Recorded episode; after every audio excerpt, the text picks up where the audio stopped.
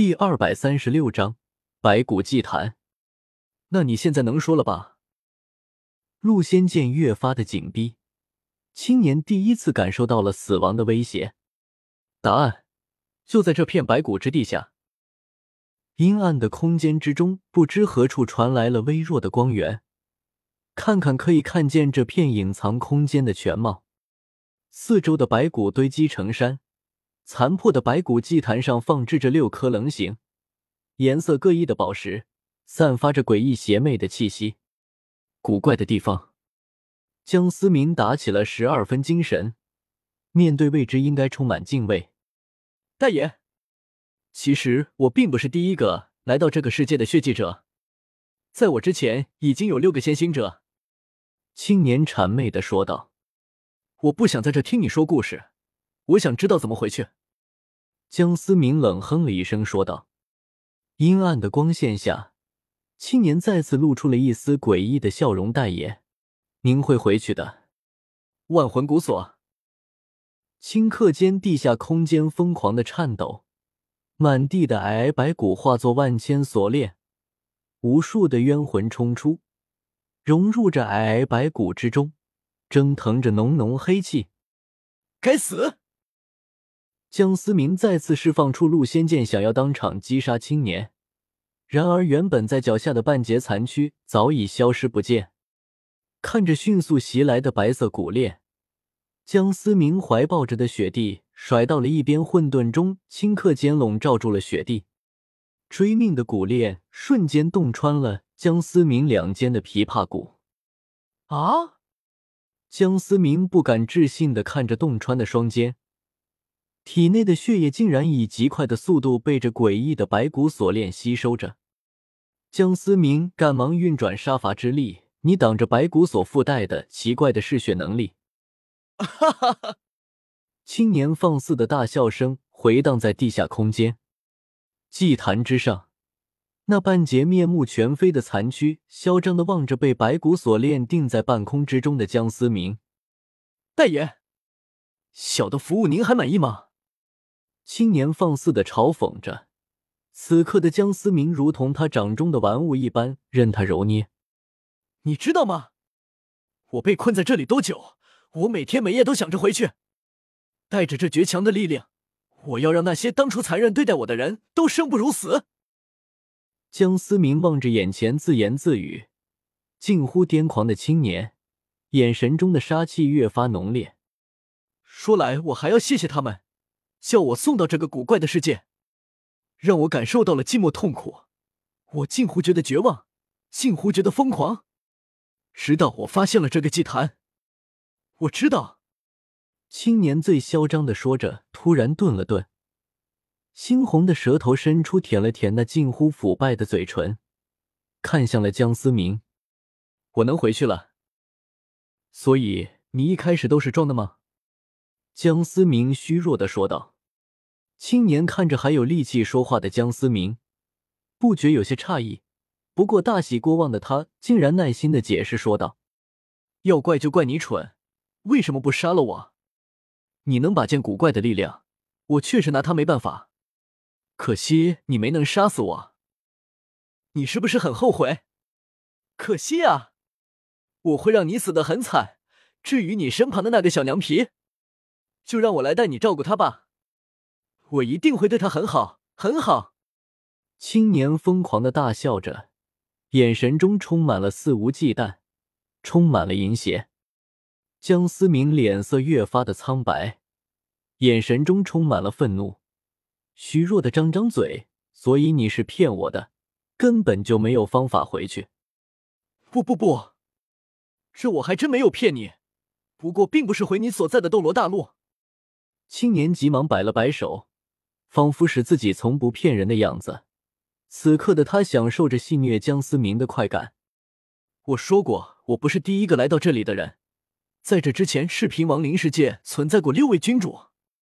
每一位都拥有让天地色变的力量，我在他们眼里就是一条狗。青年的眼神中充满了肆无忌惮的叛逆和憎恨。你知道什么是狗？对了，你也没当过狗。您是穿越者，您高高在上，而我呢？我卑躬屈膝，我甚至想过去死。可是这该死的世界不让我死，我只能痛苦的活着。我要像他们一样去享受折磨人的快感。终于，我挣脱了枷锁。我永远不会忘记那一天，我苦难的终结。突然，一道强大的存在出现，翻手之间便将这六位君主全部灭杀。那恐怖的力量，根本不是人力所能抗衡。青年眼中的惊恐无法掩盖，尽管自己还活着。却还是对于那名翻手覆灭六位君主的强者有着深深的敬畏和恐惧。这六块宝石就是属于那六名君王的，而这祭坛却需要七枚宝石的催动。我想，原本最后一个位置应该是留给我的吧。但是你的出现让我感受到了希望。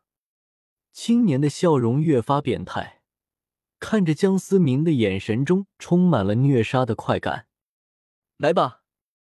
就让你成为我回家路上的最后一把钥匙。青年招了招手，白骨锁链拖动着江思明来到了白骨祭坛之上。